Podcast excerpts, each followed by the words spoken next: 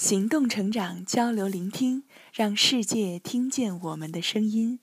大家好，欢迎收听 Scaleless Talk，我是子墨。今天跟大家分享的是来自于 S 君的第一百四十四号文章：热爱这个世界并与之和平相处。观罗永浩发布会随笔。老罗以前喜欢用“情怀”这个词，今年要走大众路线。情怀说的不多。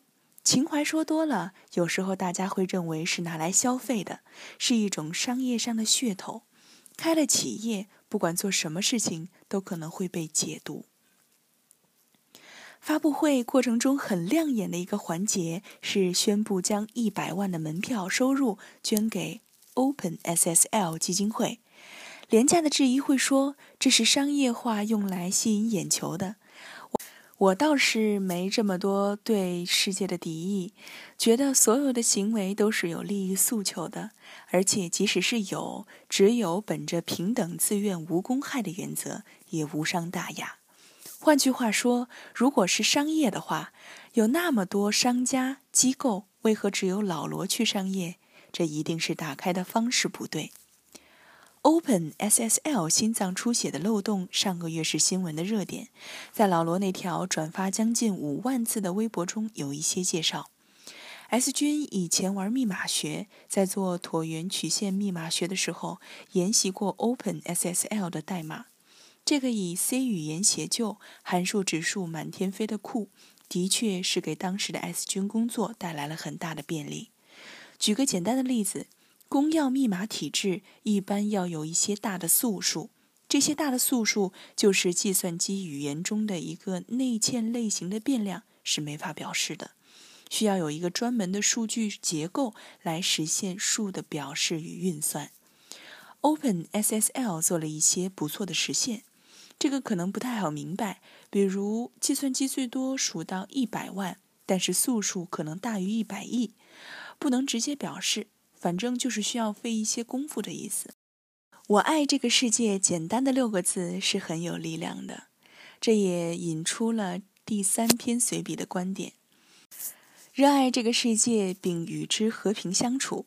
生活中的确有很多的事情让我们感到委屈不爽，形成偏见甚至仇恨。但是在对待世界的态度上，我认为尽量还是以善意的眼光，少一些恶意的揣度。不管是看待事情，还是在我们推进事情的过程中，都是如此。我相信，我们怎样向世界投射我们的观点，我们就能看到一个怎样的世界。所以，尽管可能会被坑、被耍、被害，总体上相信世界的美好，在局部上认清危险与凶残，我认为是一个比较稳妥的策略。S 君最近也在经历一个，不管是经验教训还是成长收获，都刻骨铭心的案例。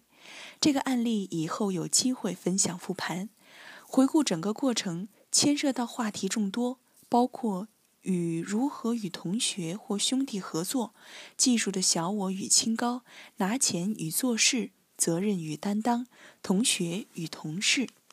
自我利益与团队利益，主动工作与被动工作，事情与心情，就事说事和就事指人等等。这次案例可能给 S 君带来一定程度上的经济损失，但是我觉得与更好的认识到自己与他人的这个收获相比较，其实是千金不换的。说回来，那就是我们的成长的方向与付出的努力，应该是以这个世界友好相处的方式进行，而不是恶意的、充满敌意的。你看老罗，哪天有那么多的人在坚持不懈的黑他，仍然带领着团队做出事情来。当然，黑他的人会说这是在利用影响力赚钱。我觉得对这个世界一直充满敌意，始终不是一件好事。没准哪天你会认为全世界都在害你呢。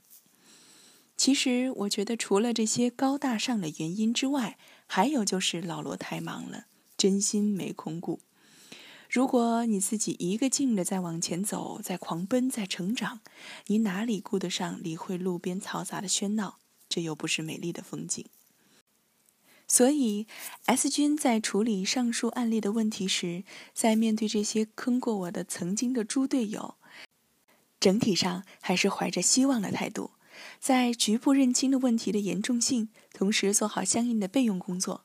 虽然鲁迅先生说过，我向来是不但以最坏的恶意来推测中国人的，然而我还不料，也不信，竟会下列凶残到这地步。但是我要说，热爱这个世界，并与之和平相处。